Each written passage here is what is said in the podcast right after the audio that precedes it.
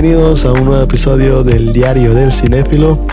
Hemos vuelto, hemos vuelto, hemos regresado. Ojalá pudiera decir que he regresado de un descanso. Ojalá, ojalá pudiera decir que he regresado de tomar un descanso, pero no. Eh, pude, pude acomodar por fin mis horarios del estudio, de trabajo, de ver películas y de hacer un podcast. Lo pude acomodar todo, así que ya está, estoy de regreso, que es lo importante. Estamos de regreso en un nuevo episodio y me complace regresar con un peliculón, con un peliculón que ya no hay excusas, ya no hay excusas y pueden ver ya en Netflix. Ayer, 1 de septiembre, se estrenó en Netflix la película Another Round. Yo tuve la dicha de ver esta película en casa en, en 2020 durante la pandemia y tuve la dicha hace dos semanas de ir a verla en salas de cine una experiencia bastante única, tengo que decirlo. Estaba súper emocionado por ir a ver esta película en el cine, o sea, una, de mis películas favoritas del, del 2020, que jamás pensé que fuera a ver en cine y estaba pasando. La iba a ver en cines. Era una experiencia única, una experiencia que yo jamás pensé que iba a suceder, ¿no? Pero al mismo tiempo que estaba alegre y emocionado por ver esta película, también me puse triste porque no había nadie en la sala de cine. Es la única vez que me ha pasado en toda la historia que he ido al cine todos los fines de semana, bueno, que esta vez fue jueves, que hay una sala de cine completamente vacía y yo soy el único. Me sentía como el César ahí, pero la verdad es que bastante triste porque es una de las mejores películas del, del 2020 y la verdad es que merece mucha más audiencia, merece mucho, mucho más. Another Round ganadora del Oscar a Mejor Película Internacional en los Oscars del 2021, que también estuvo nominado su director, Thomas Winterberg. Es un peliculón. Fue la Feel Good Movie. Another Round fue la Feel Good Movie del 2020. Sí, estamos hablando de una película que estrenó en 2020 en uno de los peores años de la historia de la humanidad y es el Feel Good Movie de ese año. O sea, habla demasiado bien de esta película. Si los galardones no hablaban lo suficientemente bien de esta película, pues ahora con decir que él que fue la Feel Good del 2020, creo que ya merita que por lo menos la veas. antes de entrar de lleno en la película y convencerlos más aún de que tienen que ver esta película ahora que ya está en Netflix, quisiera hablar un poco del contexto, bueno, no del contexto, sino de un poco del trasfondo de la película y lo que sucede durante el rodaje de esta película. Cuando empieza la filmación de la película en Dinamarca, Thomas Winterberg, él regresa a Dinamarca, a su país natal, para filmar esta película. contaba con la actuación de su hija, Ida. Si ustedes se quedan al final de la película, van a ver que en los créditos sale que esta película está dedicada para ella, Ida. Ida es la, la hija del director, eh, que iba a participar como parte del elenco en esta película, era la hija del personaje principal. Y se iba a filmar en su escuela con sus compañeros de verdad para darle un toque de, de autenticidad a la película, un poco más, que sea un poco más auténtico y más real. Pero desafortunadamente y lamentablemente, Ida falleció a los cuatro días en que empezó la filmación de la película en un accidente automovilístico. Obviamente las filmaciones se pausaron y el director no sabía si seguir con la película, pero él al final decidió seguir con, con, la filmación y poner luz verde a este proyecto porque sabía que su hija eso hubiera querido, ¿no? Hay una historia atrás de toda esta película, ¿no?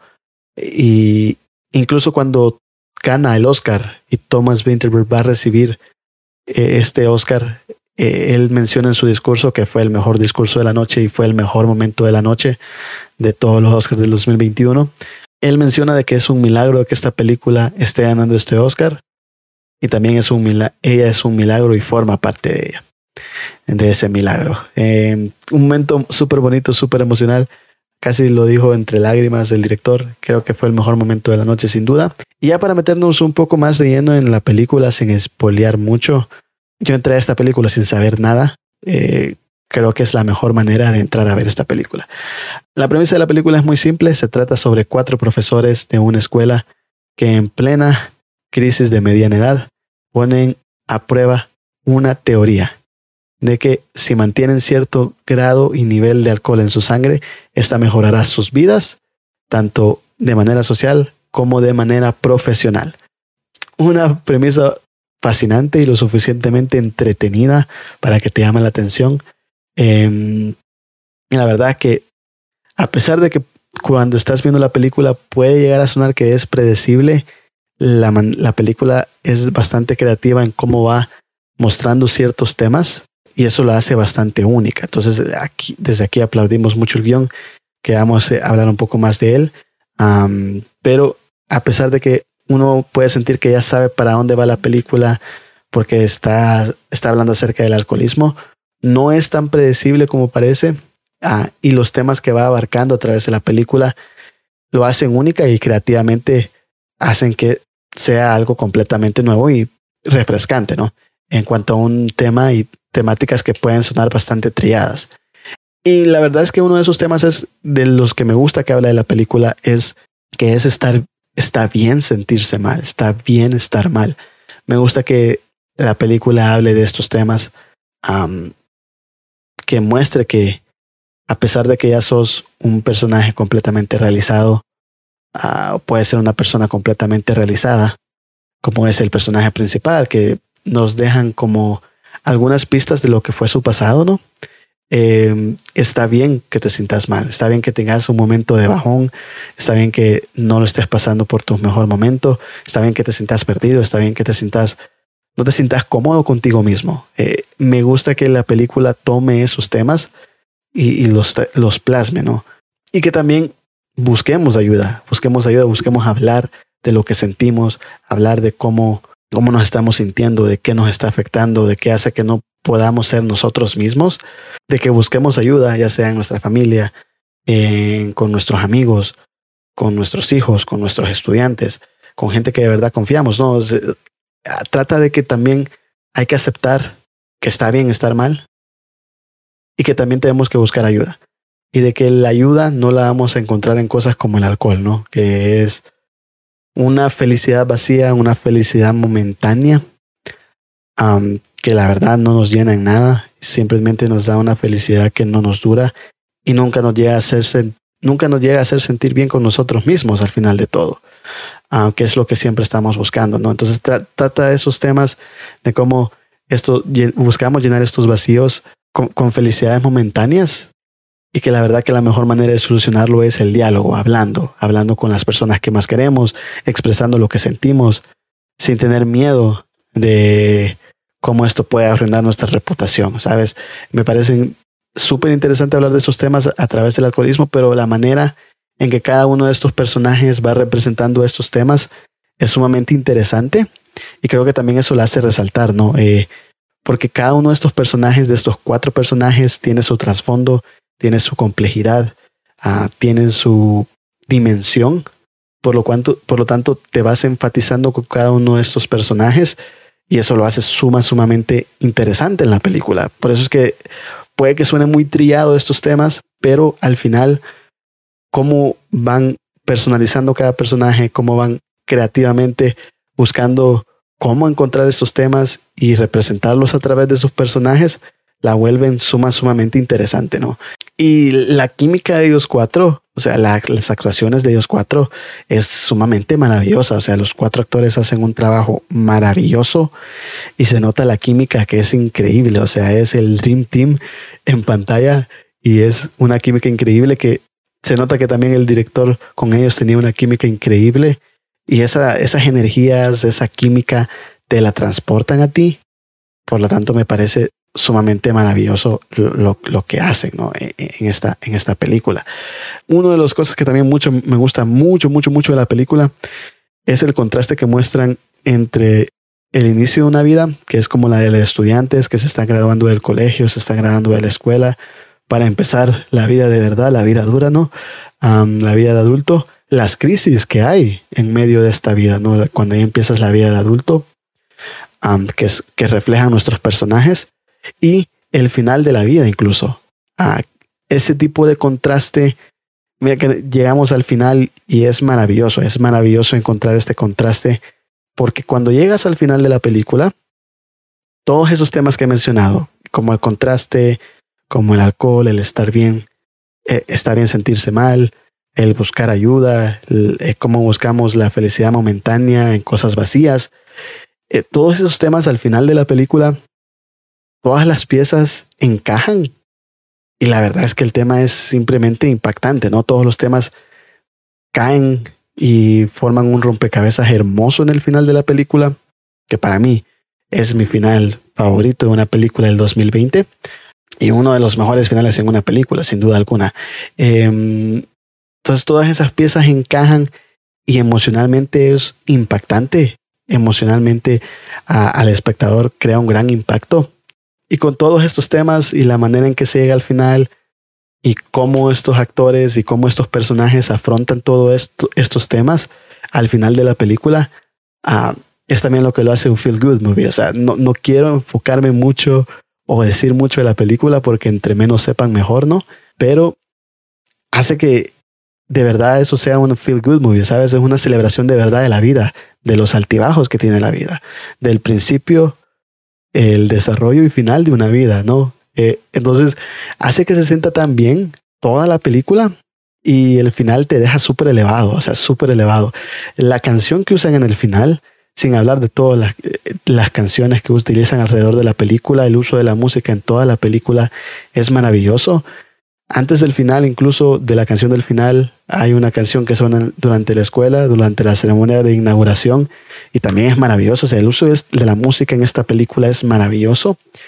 Pero la, canción final, eh, la actuación de Matt Mikkelsen, que soy 100% fan de Matt Mikkelsen, simplemente es, te, te eleva y eleva la película y el final a niveles astrales. E, es increíble el final de esta película y todo encaja, te deja un impacto súper grande, súper heavy.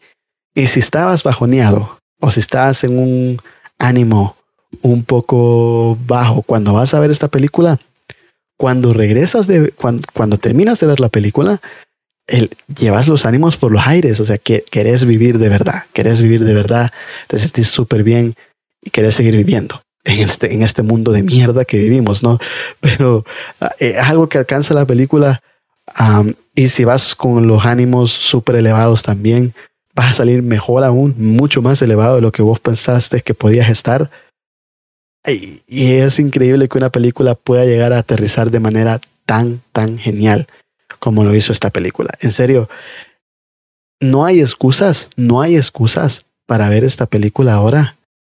Está en Netflix hay que apoyar el cine internacional, en serio, hay que apoyarlo, eh, porque me parece increíble que justo el, el lunes, después de los Oscars, anuncien que va a haber un remake, que va a haber un remake de Another Round en inglés, me me enojó por el hecho de que tenemos el Another Round de Dinamarca, que es la única película que necesitamos y es un peliculón. No necesitamos una versión en inglés de esto. O sea, ya tenemos la perfección con Matt Mikkelsen, Thomas Winterberg y los demás actores que todos hacen un trabajo increíble. O sea, Hollywood siendo Hollywood, porque en el 2020, un año después, ya están firmando y compran los derechos para hacer una versión en inglés. O sea, así que no es necesario, no tienen que ver esa versión, no tienen que esperar para ver esa versión. Incluso que la productora de Leonardo DiCaprio haya sido la que haya comprado los derechos. Vean el cine internacional, vean lo original. No necesitamos un remake. ¿Para qué necesitamos un remake de una película que ya es perfecta y funciona por sí sola? que es reciente, ni siquiera es de hace 40, 50, 60 años. Es una película reciente, ¿no? como dijo Bon Joon-ho, ¿no? Una vez sobrepasemos la barra de los subtítulos, nos abriremos paso a un camino mucho, mucho mejor y más brillante. Así como también si nosotros aceptamos que somos, no somos seres perfectos y que en el camino van a haber baches, van a haber piedras.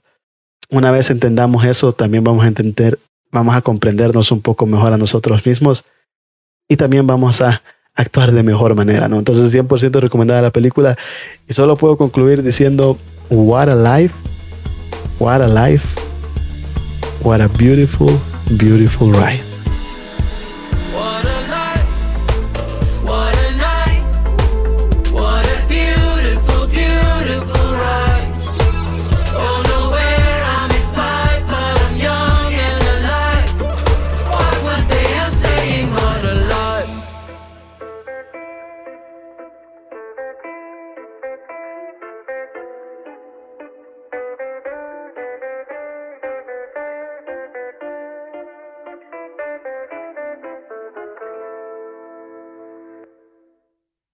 Y para empezar esta segunda parte del podcast, eh, le damos la bienvenida a Leo. Leonardo Alvarenga, ¿cómo estás?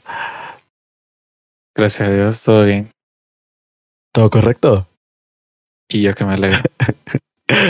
uh, sí, vamos a hablar, porque ya que hablé de Another Round, que te invito a ver la película, Leo, si no la has visto, ya está en Netflix, um, de a las películas Feel Good, aquellas películas que no, o las Comfort Movie, como se llaman, aquellas películas que cuando estamos en el peor de los momentos siempre acudimos a ellas. Porque Another Round eh, es una Feel Good Movie, fue una feel good, la Feel Good Movie de 2020, ¿no? Así que Leo nos va a estar acompañando porque vamos a hacer un top 5 de películas Feel Good. O sea, me están un películas personales, obviamente, de, eh, de, decisión personal de cada uno. Pero primero quería preguntarte, para vos, ¿qué es lo que hace que una película sea un feel good movie o como un comfort movie? Pues a mi punto de vista, yo digo que radica en lo que te transmite. Eh, dependiendo mucho cada género de, de, películas, hay unas que pues te mueven el corazón más que otras.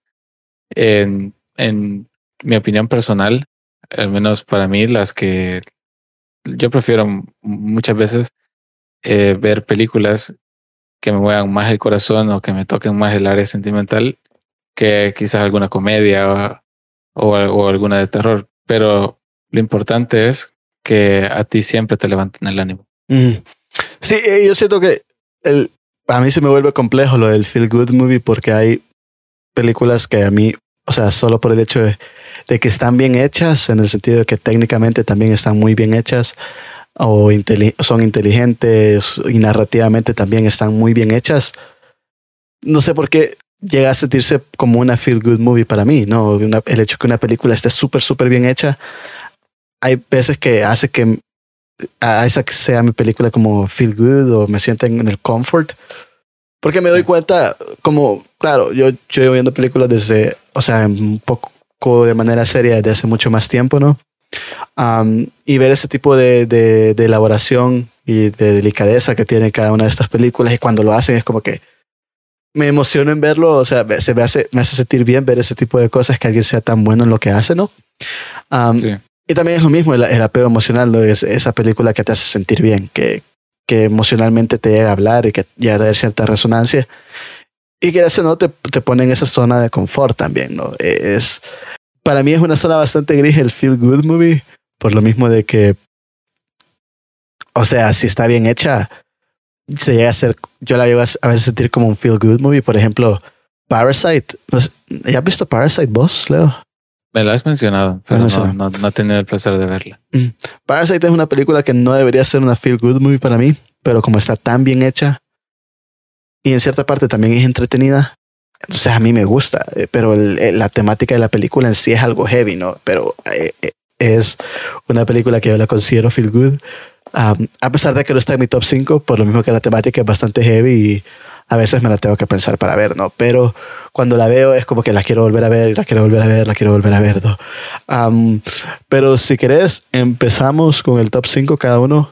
Obviamente esto de manera personal porque cada uno tiene su definición de qué es feel good. Um, cada uno tiene sus gustos, ¿no? Uh, sí. Empezamos de, si quieres, de abajo hacia arriba, de 5 al primero. Y uh, vos, me manda, vos me mandaste la lista primero, yo no te la he mandado, así que. Uh, pero la tuya medio me sorprendió. La primera mía, que, que últimamente me ha hecho sentir súper, súper bien y es como una película a la que regreso bastante y eso que la vi recientemente, este año, es a Mi vecino Totoro. Ah, es una película animada, es una película que a mí me encanta y que es eh, eh, la viva expresión de lo que es la felicidad. Para mí Totoro eh, es el vivo significado de lo que es felicidad. Estoy con una sonrisa de principio y fin esa película. Me parece también una película súper inocente, súper dulce, en el que uno puede decir es que no está pasando nada en la película, pero para mí está pasando de todo, con cada uno de los personajes, el significado de Totoro, y la música como es tan sutil, eh, y los mensajes que va dando la película también. O sea, para mí era imposible no poder uh, estar con una sonrisa en toda la película y cada vez que la verdad, en este año ya la he visto dos veces, cada vez que estoy como medio bajoneado, Totoro la, la veo y me hace feliz, me, me hace feliz y, y, incluso he, he, considerado tatuarme a Totoro, pero ya lo veremos, ¿no? Creo que ya te había contado lo del tatuaje, ¿no? Del Totoro. Sí, lo, lo del tatuaje sí me lo habías comentado. Lo de la película pues me he dado cuenta porque eh, aparece regularmente en tu, en tu perfil de Netflix. Ah, bueno, sí, sí, compartimos cuenta, ¿no? Pues bueno, ya ahí va. Sí. La cuenta pública de mi Netflix. Um, Sí, no, y la, la, veo bastante, la verdad. No, vos, no sé si vos ya la has visto, Totoro, o has escuchado hablar de ella también, de Totoro. Mm, creo que de, aparte de, de, de, de, vos, creo que, que lo escuché de, de, Jesús, que él también creo que él te lo había recomendado, ¿o no? Sí, sí, él, él también me la recomendó. Uh -huh. Uh -huh. Eh, porque sí, eh, le, le he visto aquí en Netflix, pero realmente como tú sabes que no soy mucho de películas animadas, realmente, mm. realmente no, no me ha llamado. Pero leyendo al menos la, el pequeño resumen que tiene aquí en Netflix, pues sí, la verdad es que llama la atención. Llama la atención y la animación, o sea, entiendo a la gente que no le gusta a la gente animadas, en realidad no las entiendo, pero tengo que ser empático con vos. um, el, la animación también es súper, súper hermosa. Y creo, con Ghibli siempre pasa que las animaciones son súper hermosas y se podía decir que varias de las películas de Ghibli puede ser tu feel good movie. Para mí es Totoro. Y también es como súper relajante y es súper inmersiva también la animación junto con los sonidos y los personajes que de verdad te, transportan a ese mundo, ¿no? Ese mundo como medio fantástico. Y eso también hace que vos te sientas en esa atmósfera de alegría. Por lo tanto, para mí mi número 5 es mi vecino Totoro. No sé cuál es tu número 5. Mi número 5 es The Blind Side. eh, esta, esta película no sé si a ti te sorprende o, o, o, no. A mí, cuando me mandaste la lista, yo dije, ¿por qué esta película está en un feel good movie? Así que me tenés que explicar por qué. Porque yo esa película no, jamás la había considerado así, pero así me tenés que explicar bien por qué, por qué la sentí un feel good movie. Yo la siento un feel good movie por lo que a ti te transmite o la historia que hay detrás. Porque eh, realmente te toca el corazón ver cómo una persona puede llegar a ser eh, de tan buen corazón. Eh, la trama y por cómo se desarrollan los hechos en la película te da satisfacción, o al menos a mí me genera mucha satisfacción el ver cómo se le ayuda a las personas, mm. el punto de llegar a considerarlo cerca como un hijo. Uh -huh. eh, entonces, por eso yo lo considero una, una feel good movie, porque me transmite tanto que es como, juela, de verdad hay personas que pueden o han llegado a, a hacer este tipo de cosas. Y eso me reconforta. Oye, mira, la verdad es que yo cuando, cuando vi, yo dije, no puede ser que esto sea una feel good movie, porque yo cuando veo esa película, o sea, yo, yo lloro. Y es como que... Sí eh, imposible, ¿no? E incluso con... Pero no, es una... Yo lloro porque la, hay ciertas partes de las películas que son como tristes, ¿no? Y es como que, joder, te, te, te llegan de verdad bastante al corazón, ¿no? Y es como que lloro y es como puedes poner The Blind Side, así es, ¿no? The Blind Side. Sí, sí. The Blind Side en un feel good movie. Se, o sea, yo, yo, no, yo no me lo imaginé, o sea, que me vas a poner una película así porque es como que eh, es increíble la, que una película que yo en lo personal no pueda ver porque sé que voy a llorar. Hay las películas que sé que voy a llorar porque ya las vi una vez y sé que son duras de ver, pero me hacen llorar porque son tristes. Um, no, no, no. No, no, no, no, no, jamás se me No pensó. Sí, y jamás se me pensó que vos ibas a decir The Blind Side es una película uh, feel good y es como que, joder. Pero, o sea, es, es como lo que estábamos hablando antes, ¿no? Cada quien tiene su propia definición, lo que es feel good y lo que lo hace sentir bien. Um, y la verdad es que... Es que es la perspectiva realmente. Y la perspectiva que vos brindaste es simplemente maravillosa y además había visto eh, una perspectiva así con, con una película para, para, calificarla como feel good. Así que uh, la verdad es que me, me, me, gusta y me parece que, que The Blind Side sea un feel good movie para vos. Y ojalá todos fuéramos así, ¿no? Que todos pudiéramos tener ese nivel de pantalla como el de Sandra Bullock en las películas. Um, sí, la verdad es que sí. Si querés seguir vos con el número 4 y después pues yo. Eh, sí, yo no solo en, en eh, bueno, en, en, el número cuatro yo no solo tomaría en cuenta esta película, tomaría más bien al actor. Ok. A Jack Black. Em, mi cuarta elección sería School, bueno, Escuela de Rock. Em, porque a mí lo que me transmite el, la pasión que tiene él por la música, que es otra pasión que yo comparto, em, no solo con el género similar que, que se desarrolla en la película, sino que te pone de tan buena vibra como, como empieza, supongamos, empieza con una clase aburrida y a medida se va desarrollando la película termina con una banda de rock que termina siendo un hit. Em, pero no solo, no solo trataría esta película, sino que hablaría en general del actor. Lo que te transmite Jack Black en sus películas realmente es increíble. Tenemos Jumanji, Reyes del Rock, Nacho Libre y creo que incluso él hace los doblajes de Kung Fu Panda. Sí, sí, es él. Entonces, la pasión que este actor le da a todas las películas que él eh, crea o, él interpreta es simplemente espectacular que no podés evitar ponerte en un, en un buen mood. Por ejemplo, Nacho Libre, a pesar de que sí tiene un lado triste o que te toca el corazón, pero realmente a la larga es comedia. Y, y, es increíble a mi punto de vista. No, y Jack Black, siento que School of Rock, a ver, de las que he visto de Jack Black, es, creo que, creería yo que es su mejor película. No, no sé si pensaba por, para mí School of Rock es su mejor película. Y School of Rock yo recuerdo, también lo que siento que ayuda mucho School of Rock e, es la infancia, ¿no? Porque esa película yo la vi de niño. sí, la mayoría de lo mismo de niño. De niño. Y, es súper, es súper divertida. A mí me, me, gusta bastante. La volví a ver, creo que el año pasado le estaban dando en cable y me la quedé viendo. Y la verdad es que yo estaba súper alegre con la película y quitando como la nostalgia de la película, la película es súper bien, es súper buena, la sentí súper bien hecha. Y Creo que también habla de Jack Black como su poder que tiene de estrella, ¿no? Porque quieras o no es una estrella de cine, es una estrella de Hollywood.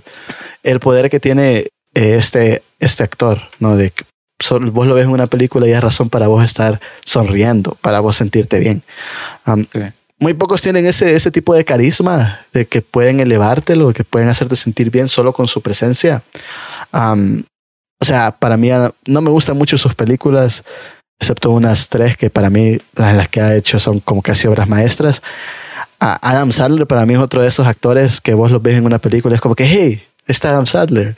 O sea, no puedes evitar sonreír. Y es como te elevan la moral, ¿no? Entonces, Jack Black eh, tiene ese poder, lo tiene ese poder, y la verdad es que no, no, no te juzgo. School of Rock para mí es una gran película para pasarla súper bien.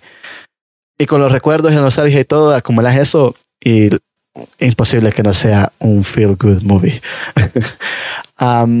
mi número cuatro, em, que creo que vamos a hablar al mismo tiempo, porque está en tu número tres, si no me equivoco, es, y que últimamente se ha consolidado como esas películas, es Spider-Man Into the Spider-Verse. Creo que está en tu número tres, ¿no?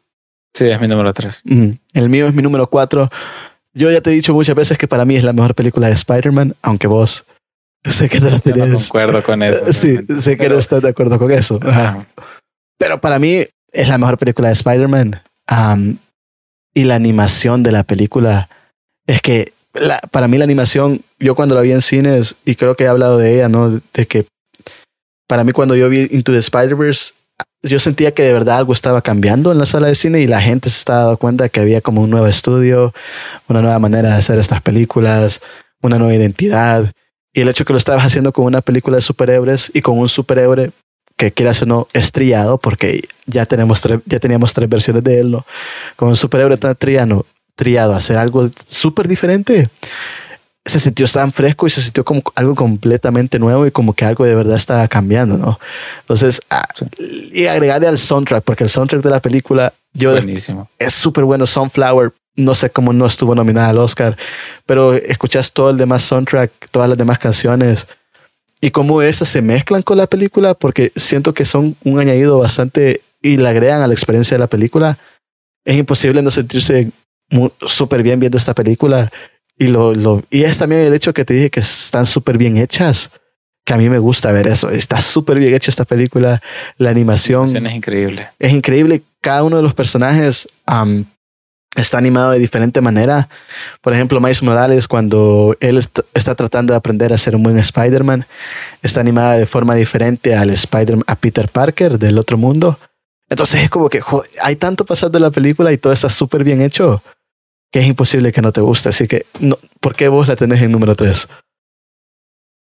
Fíjate que en general, eh, no solo tengo en cuenta pues Into the Spider-Verse, sino que tengo, eh, bueno, ahora que se ha anunciado de la nueva de Spider-Man, le he dado un repaso a todas las que hay, las versiones de Tobey Maguire y Andrew Garfield. Las de las de Tom Holland sí están bien, pero no, no las termino de digerir. pero creería yo que es por el hecho de que, como tú decís, ya lo siento incluso algo triado si hay tres versiones del mismo. Mm. pero Into the Spider-Verse, cuando la vi por primera vez, em, recuerdo o sea, yo la vi en mi casa, no, no la vi en, no la, no la vi en cines. Mm. Pero realmente me entretuvo tanto que, que, no podía dejar de verla. Y mm. eso es lo que de verdad me encantó. El soundtrack lo pasé escuchando un montón de veces. Eh, lo que me gusta es cómo mezcla los universos y cómo se desarrolla el personaje de Miles Morales. Porque yo recuerdo la primera vez que vi a Miles, creo que fue en el, en el videojuego de, de PlayStation. Sí, eh, fue la primera vez que supe de, de, de, él y para mí fue como, ah, qué peculiar es Spider-Man, es, no es a lo que uno está acostumbrado. Eh, porque uno está acostumbrado al Peter Parker, el, el nerdito del salón y que, luego le pica la araña y eso. Mm. Pero no, esta es una versión totalmente distinta. Entonces, Into the Spider-Verse, también lo que me gusta es la animación, teniendo en cuenta que parece como que estás leyendo un cómic, pero mm. realmente es una película. Entonces, no solo encapsularía esta, esta versión de Spider-Man, sino en general todo Spider-Man. Porque siempre las historias te atrapan, siempre te llaman la atención los villanos. Em, de Into Spider-Verse, me gusta mucho que el, uno de los villanos era, era Kingpin, si no me recuerdo. Sí, Kingpin. Y, y este villano yo ya lo conocía, por ejemplo, de otra saga como Daredevil. Entonces, para mí, ver estos dos choques, por, por decirlo de alguna manera, fue como, fue la que chivo. Entonces no puedes evitar ponerte de un buen humor cuando ves esta película. O en general las películas de Spider-Man. Sí, en general las películas de Spider-Man, o sea, para mí las mejores, hablando ya live action, son las de Tobey Maguire. la segunda, la dos, obra maestra. La dos para mí es la mejor. Pero también es que estamos hablando de tiempos muy diferentes, ¿no? A los que se viven ahora, donde las películas de superhéroes también trataban de ser algo diferente, no solo ser comerciales en todo el aspecto ese. Porque si, si ves Spider-Man 2, o sea, que el hecho de que como que Peter Parker está perdiendo sus poderes y tiene que, y deja como el traje, o sea, hay ciertos temas que a pesar de que no sé, al principio uno de niño no lo ve tan profundos, a medida va creciendo uno dice, oh, esta película está tratando con temas un poco más profundos de los que antes no se parecía, ¿no? Um, y por eso también me gustó Into the Spider-Verse, que es como que está trayendo esa vibra de que, ah, sabes que las películas de superhéroes pueden llegar a ser mucho más de, que, de lo que vos ya has visto y lo podemos modernizar y le podemos dar una nueva identidad también a este superhéroe. Y se sintió como una guacalada de agua fresca, ¿no? Que vos decís, joder, es que aquí estoy viendo algo completamente nuevo. Y por lo mismo que el, mundo de superhéroes está tan trillado que cuando vos ves de verdad algo nuevo, la verdad es que te impacta, ¿no? Y, pero no siento que tampoco sea por eso que este es un feel good movie, sino porque en sí es un peliculón. No por nada le quitó el Oscar a Disney. Así que siento que también. siento que incluso se merece una segunda parte. No, y la va a tener el otro año, 2020, 2022 se viene una segunda parte de Into the Spider-Verse. Así que yo, yo, yo, yo la estoy. A ver qué tal. Yo ya lo estoy esperando. Yo lo espero más que Far From Home, la verdad.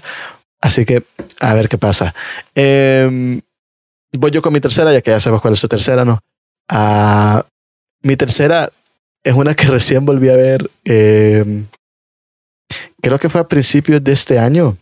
Sí, no, sí, eh, perdón, la tercera que voy a decir, le he visto tres veces este año.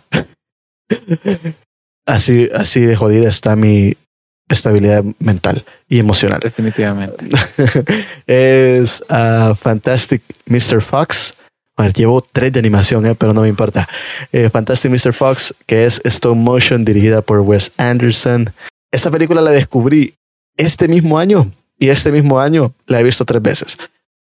Así de bien habla esta película de lo tan buena que es. Me parece la animación de stop motion. um, me encanta, me encanta ver la animación de stop motion.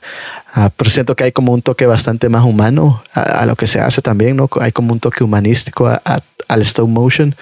Um, y la película es súper buena, súper entretenida. No, no sé si ya la has escuchado o ya la has visto, Leo.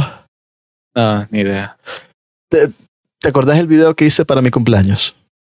Sí. O sea, para poner contexto, ¿no? Yo hice un video para, en mi cumpleaños donde hacía como una recopilación. O sea, siempre hago videos, pero hice un video como una recopilación de las películas que me habían formado hasta este momento. Y no sé si te acordás al principio del video que salen como, es como una parte animada que son como unos zorritos. Sí. Esa es la película que estoy hablando. Am, un, un peliculón, la verdad, salió en el, en el 2000. Ah, tiene un cast excelente, está dirigida por Wes Anderson, visualmente es maravillosa. Y no sé, es que te hacen sentir también la película con los temas que están pasando, de que, so- se sos diferente. y como también visualmente Wes Anderson es, es alguien que tiene como su sello único y con esta fue la película que descubro del todo a Wes Anderson. Eh, La verdad es que la he visto tantas veces y en todas las veces lloro, pero todas las veces me hace sentir tan bien que es imposible para mí no regresar a ella cuando me siento mal, ¿no? Entonces, am, para mí la tercera es Fantastic Mr. Fox. Te recomiendo verla, Leo, te recomiendo verla de verdad. Eh, creo que se la- aquí en la casa se las he enseñado a todos. Ah, porque todas un- la vieron. todas la vieron y es un peliculón, es un peliculón de verdad, Fantastic Mr. Fox. Ah, creo que es este movie, así que eh, es bastante difícil de encontrarla, pero yo lo tengo, como siempre. ¿Qué Solo? Hulu, no te, solo Hulu te falta porque necesitas una VPN para verlo. Y ya no, no, no tengo la VPN, así que La regaste. me quitaron un anillo de los, una gema del infinito, pero ahí está. Am, número dos, sí, si querés ah, decir tu número dos. Fíjate que creo que de hecho va a cambiar. Realmente, Hostia. Porque yo tenía Pitch Perfect. Sea, sí, sí, me- sí me gusta porque, eh, porque es por el hecho de ser comedia, pero si hablamos de comedia, eh, siento yo que hay mejores películas incluso. Eh, por ejemplo, eh, no voy a mencionar ahorita títulos, sino que voy a mencionar los actores. Eh, Marlon Wayans y Sean Wayans, creo que así se pronuncia. A ver si te suenan. No. Eh, de la película ¿Y a dónde están las rubias? Oh, Los dos protagonistas. Oh, shit. Ese es un buen pick, ¿eh? Ese es un buen Sí. pick. Buen pick. Ajá. Es que, es que no podés evitar verlas y, y sentirte bien. O sea, es imposible. Desde el minuto uno en que empieza esa película ya tienes una sonrisa en la, en la cara. Eh, si hablamos de comedia, pues los considero a ellos realmente eh, de, de los mejores actores. O Alan Sandler, también buenísimas sus películas. Eh, de verdad, respecto a comedia, siento que te, te guiarías más por los actores que incluso que por las películas. Mm. Eh, bueno, yo me, guié- yo me guío más por eso, porque para mí es más sencillo decir, este, este actor, estoy es, es garantizado que te vas a reír. Entonces, eh, todo lo que involucra a estos dos actores, Adam Sandler eh, y, y demás, pues sería mi, mi segunda opción, por el hecho de que realmente no, o sea, empieza la película y no puedes evitar sonreír. Entonces, si uno está, no sé, se siente mal o simplemente está de bajón y, y si quiero sentirme bien, ves una película de estas personas y te sentís increíble. Sí, no, y la verdad es que me parece un pick súper bueno porque es una película de comedia bastante buena, la verdad. O sea, el icónico clip de And I Need You. de Terry buenísimo. o sea, es muy, muy buen pick, eh. O sea, mira que la comedia, el problema es que la comedia, o sea, es como, últimamente no es muy buena, ¿no? Pero cuando es una muy buena comedia se nota y esa creo que a mí me gusta, eh, a mí me gusta el tipo de comedia eh, y es por lo mismo de los actores, no siento que esos dos actores lo hacen tan bien, son muy expresivos, entonces con, con el maquillaje y todo, y con, pero con las expresiones que hacen, o sea, te matas de la risa, te estás súper matando de la risa y es como decía, o sea, estás sonriendo de principio a final por esos dos actores y, el, y la fuerza que le dan eh, a la actuación, ¿no? Y las expresiones que hacen, incluso con todo el maquillaje, hace que resalte. Y no, solo eso, o sea, porque no sé si tú alguna vez viste eh, esta película que se llama Mi abuela es un peligro. Sí, sí, sí. Con Martin Lawrence. Ese es otro actorazo también que en el mundo de la comedia es buenísimo. Sí, es que son, es que creo que sus expresiones, ¿sabes? Son los que le dan como bastante fuerza. No, sé, eso, le dan personalidad a los, los, personajes. y, eso hace como que su sello y, ese sello se lo llevan a sus personajes y es como que, ok, ¿sabes? Muy, muy buen pick, ¿eh? me, me gusta, me gusta ese pick. Mi número dos va a una película reciente. Um, del 2019 la película también, que la vi en cine, fue la primera película que vi en Tarantino en cines, que es una experiencia que nunca voy a olvidar en mi vida, la experiencia de ver una película de Tarantino en cines, Once Upon a Time in Hollywood. No... Suena. ¿Cómo no te va a sonar si es la película que unió a Leonardo DiCaprio y Brad Pitt por primera vez? Ah, sí, sí, aquí está. Y fue también la que Leonardo DiCaprio dijo que las pupusas son mejores que los tacos. Entonces, para mí esa película, y lo son, que, vamos a, lo son. Yo la vi en 2019 y es para mí, ese día fue un día festivo, o sea, pedí salir temprano, pedí salir temprano del trabajo, me fui a recoger las entradas antes de tiempo porque quería que no, no hubiera ningún error cuando la fuera a recoger en el día de la noche. Así que la fui a recoger en la tarde. dormí en la tarde para llegar súper descansado a la función en la noche. O sea, todo mi, todo mi día estuvo basado alrededor de esa película, que usualmente cuando voy a ver una película, mi jornada se forma alrededor de ello. Pero la fui a ver un jueves porque dije, no me voy a esperar hasta el fin de semana, la quiero ver ya, jueves. Fui a ver un jueves, fui con toda la familia. Toda la gente que andaba en la función, gracias a Dios, era gente que le gustaba el cine de Tarantino porque andaba con sus camisas de Tarantino. Era como que, hey, aquí está mi gente. O sea, sé que voy a, está garantizado que voy a traer una película en la que nadie va a estar irrespetuoso. y la vi y quizás también es la emoción de, y el hecho de que estaba viendo una película de Tarantino por primera vez. Me, me impactó tanto, ¿sabes? O sea, y el hecho de que estaba viendo, joder, estoy viendo a Brad Pitt y Leonardo DiCaprio en una película dirigida por Quentin Tarantino. O sea, me parecía irreal. Y a eso le agregabas que estaba Margot Robbie, que estaba Al Pacino. Era un cast de lujo toda la película, ¿no? Y, y, era increíble que yo estuviera viendo esa película en cines. más que con, con lo que había visto antes en cines era pura basura. O sea, estábamos hablando de películas de verano, que son las películas usualmente muy buenas. Y cuando me senté a verla y vi, estoy viendo una película que de verdad quiero y una película de verdad buena y que de verdad estaba esperando, me, hizo sentir tan bien la película que, quizás por eso, después de que la vi en cine por primera vez, la fui a ver otras tres veces, o sea que vi esa película cuatro veces en cines, salió en HBO Go en el año de la pandemia 2020, la vi dos veces este año ya la he visto tres veces. O sea, es una locura cuántas veces he visto esa película, pero es que me hace sentir tan bien. Porque también siento que es como mi sueño. Es, es una película de mis sueños, no es una película que si yo la, yo la quisiera hacer. Una película que lo que ella me hace sentir, yo lo quiero hacer sentir a otras personas. Una película de mis sueños. porque es tan inmersiva, te lleva a Hollywood de 1969 eh, es como una carta de amor a Hollywood, también cierta crítica a Hollywood um, y el mundo que hay detrás de, lo que se hace en hacer películas y la magia que también está en hacer películas. Es un conjunto de cosas. O sea, hay una escena en la que Brad Pitt se quita la camisa y todas las salas como que, las salas de cine era como que joder. A sus 50 años este cabrón se está quitando la camisa y parece un puto dios.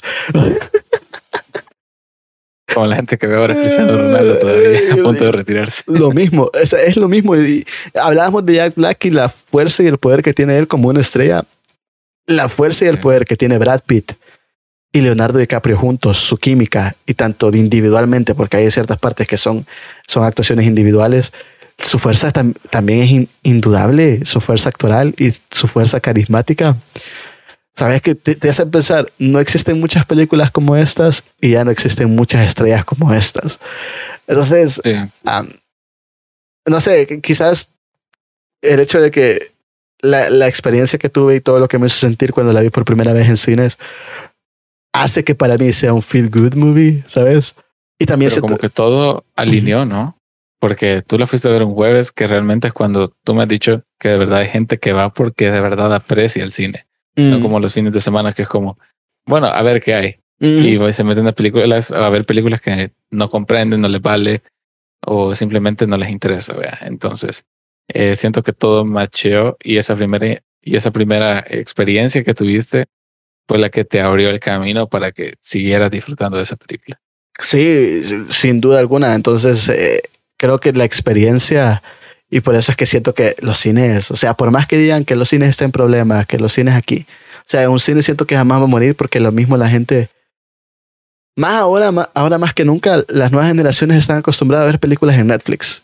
Y ver una película en el cine cuando alguien se acerca a ello es como que, joder, esto es completamente nuevo, ¿no? Entonces siento que el cine no va a morir y por lo mismo que la experiencia que te deja el cine, puede ser que veas la peor película del mundo, pero te vas a acordar por la experiencia, ¿no?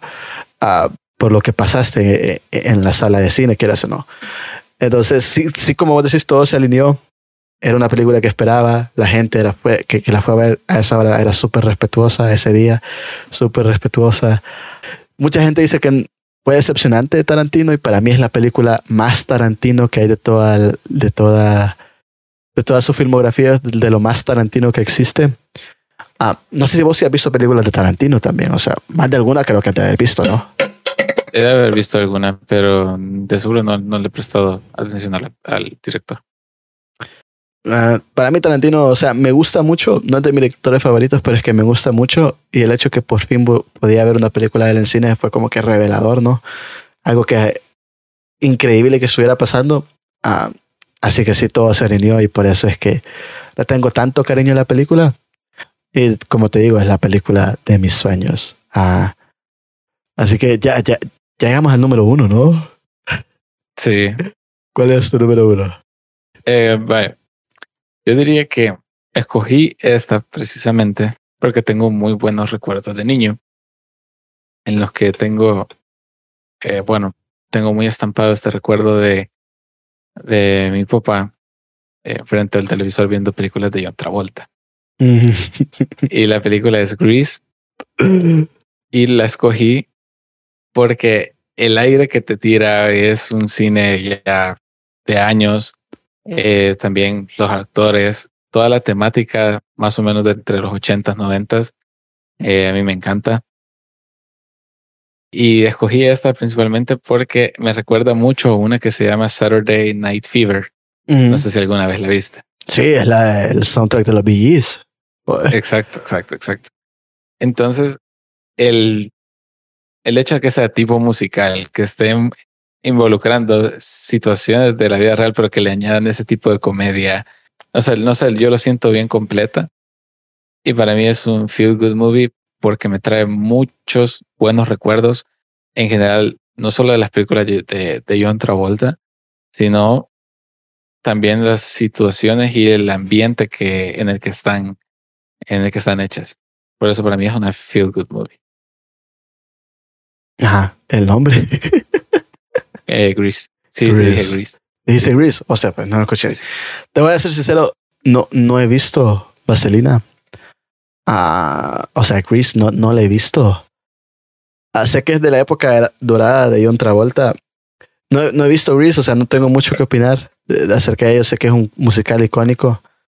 Que Ay, incluso, de hecho, hay una, hay una escena algo, algo famosa, no sé si alguna vez la viste, que estaban como en, en un parque y, y que se ponía a cantar con la enamorada de él. Ujú. Vaya, pues esa es, un- es una escena de Grease. No, eh, conozco, la, o sea, conozco la película muy bien y sus escenas no la he visto porque la conozco, o Ah. sea, el, el soundtrack lo conozco y todo y las escenas la conozco. Ah, porque incluso la recreamos en una exposición que tenía, que tuve yo en bachillerato ah, en la beca, en Poma. Ah, recreamos una escena de eso, o sea, yo, yo la película la conozco, pero no la he visto, no, no, no sé por qué.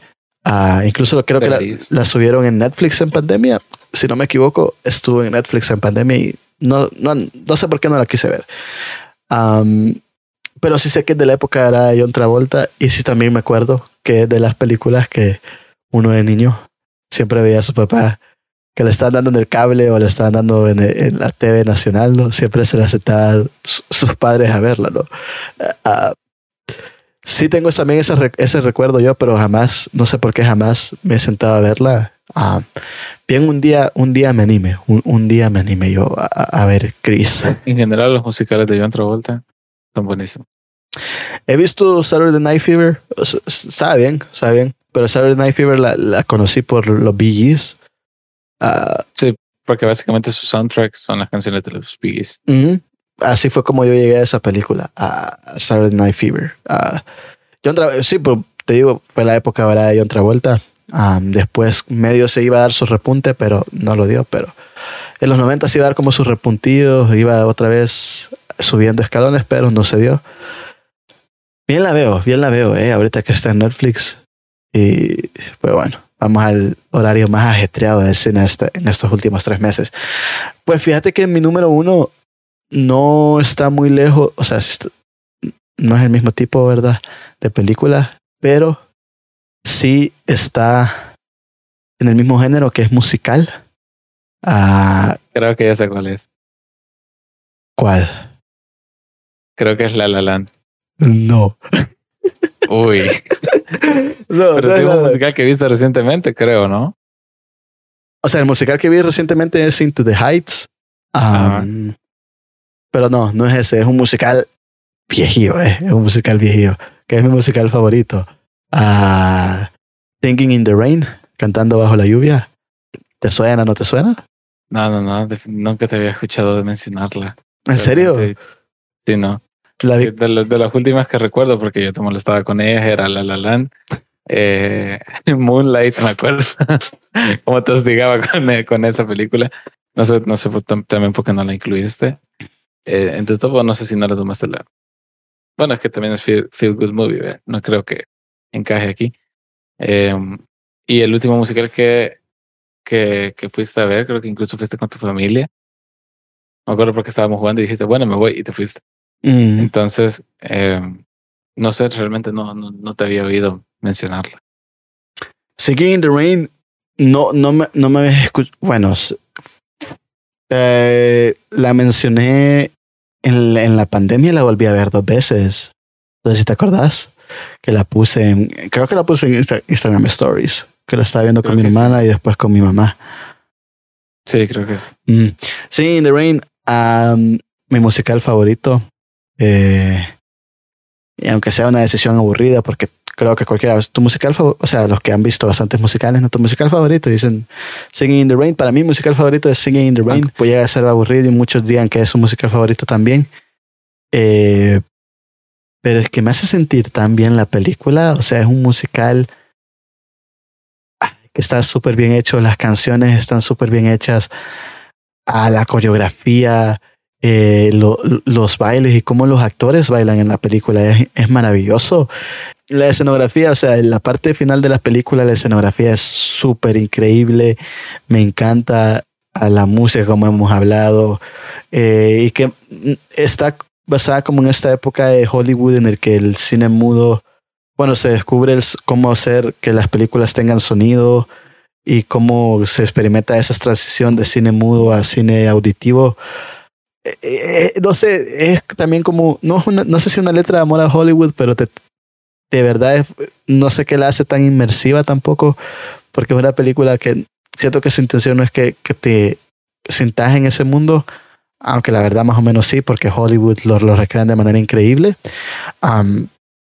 Y también que te- tengo mucho apego en esa película porque cuando la vi, mi mamá me, me, me contó ah, de que mi abuelo, a que en paz descanse, le encantaba esa película. Em, y tengo... Tenés, tenés enlazada ese, esa conexión con la película. que, que me, me, lo vengo a dar cuenta tarde, ¿no? Porque me, me encantaría, ¿no? Ver, esa película con él. siento que cuando la veo y la volví a ver ahorita que está en HBO Max, porque está en HBO Max, cuando la veo siento que tengo como ese momento de conexión, ¿no? Y no sé, me imagino que lo estoy viendo con él y se siente súper bien y se siente súper emocional. Uh, saber que compartí algo, ¿no? Eh, eh, en cuanto a gustos y en cuanto a mí lo que más me gusta también de las películas, saber que hay un nexo, ¿no? a pesar de que me di cuenta muy tarde y todo lo demás. Pero es lo que también me hace que, ah, o sea, por eso amo las películas, ¿no? Imagínate lo que, lo que puede llegar a ser una, película en mí, ¿no? el hecho de que, a pesar de que ya se haya ido de este mundo, ¿no? Siempre, siempre siento una conexión con él gracias a esa película. y cuando la vea, siento que estoy con él y le estoy viendo con él. No sé cómo, pero yo siento que lo estoy viendo con él y eso me pone súper feliz, o sea, me pone súper feliz y el hecho que está súper bien hecha y es uno de los mejores musicales de la historia del cine hace que esté en mi top número uno, que esté en, mi lugar número uno. Ah, le tengo un gran cariño a la película y, y me hace sentir súper bien. Por eso es que está en mi top número uno. Cantando bajo la lluvia, Singing in the Rain, que está en HBO Max ya disponible, así que um, véanla. Véanla, véanla. Es el mejor musical de la historia del cine. Si piensan que La La Land es un peliculón, es que no han visto Singing in the Rain, porque es mejor, mucho mejor. uh, no sé si quieres añadir alguna mención honorable o mención honorífica ahí. Fíjate que quizás solo agregar que quizás siento yo que, los musicales, por el hecho de ser musicales, mucha gente no los ve. Mm. Porque ese era el concepto que yo tenía de ellos. Pero realmente cuando tú te detenes y los ves, te das cuenta que realmente son obras maestras. Entonces, em, animo a, las personas que si dicen, ah, es un musical, denle una oportunidad, porque realmente los pueden llegar a sorprender. Definitivamente. Y creo que todos sorprenden. O sea, este año salió Into the Heights, que es un musical y a mí me sorprendió. O creo que es el primer, bueno, bueno, es el segundo musical que veía en cines, quitándolo de Disney, ¿no? que usualmente siempre vos sabes que es un musical. Pero después de La La Land no había visto ningún como musical en cines. Y vi Into the Heights y me pongo a pensar por qué no hacen más musicales últimamente. Y quizás es por lo mismo de que la gente tiene este prejuicio de los musicales, que piensa que son también películas para viejos, que ahora son para esta generación, y es como que, o, sea, creciste viendo películas de musicales porque las películas de Disney son musicales, quieras o no. Básicamente sí. Y por eso no las hacen mucho, porque no hacen mucho, mucho éxito en taquilla. O sea, la que te estoy hablando, To the Heights, le fue mal en taquilla. No mucha gente la vio en HBO Max porque en Estados Unidos se estrenó, de manera simultánea y aquí en el cine solo estuvo una semana. O sea, y son tan buenas, o sea, los, musicales cuando de verdad son demasiado buenos, o sea, te, no sé, son, como vos decís, llegan a ser obras maestras, ¿no? Y es raro, es raro ver ahora musicales. Siento que es el mismo prejuicio que con el anime, ¿sabes? Que uno dice, no, el anime, ¿para qué? ¿No? Pero una vez llegó a la, como a la cultura general, eh, popular, el anime, ya mucha gente se fue adentrando más en él. Mucha gente ya más o menos fue entendiendo. Espero que lo mismo les pase a los musicales y que tenga su repunte, porque yo amo los musicales y de verdad quiero que hagan muchos más, porque a mí me encantan. Pero que los hagan bien, no, porque es. No, estoy diciendo que hagan más y sobrecarguen el mercado solo eso, pero que los hagan y los hagan bien y que les den más oportunidad de hacerlos me encantaría ver mucho más de eso en el cine. No sé si quieres mencionar alguna otra película que no iba a estar top 5, pero merece su mención ahí. Pues creo que he cubierto al menos todas las categorías que menos que a mí me hacen sentir bien. Porque tú conoces que mi género de películas que yo por lo generalmente consumo eh, no está, no es tanto comedia y no es tanto, eh, por ejemplo, terror o así, Mm. Pero yo siento que, que, he cubierto al menos la mayoría de, de los gustos que yo los considero el, los más feel good para mí. Mm. Sí, Entonces y- eso. y yo siento que es una lista bastante sólida. Ah, también la mía. Eh, si tengo que poner una mención honorífica, diría que últimamente a Mujercitas, Little Women del 2019 me ha ganado el corazón heavy. Así que también podría poner esa, podría poner Lady Bird también. Hay varias, eh, o sea, hay varias películas, eh, pero siento que mi top 5 sería ese. O sea, empezando con ah, Singing in the Rain, Once Upon a Time in Hollywood, Fantastic Mr. Fox, Into the Spider-Verse y mi, mi vecino Totoro. Creo que es una lista sólida. Esa es, mi lista. ¿La tuya cómo quedó?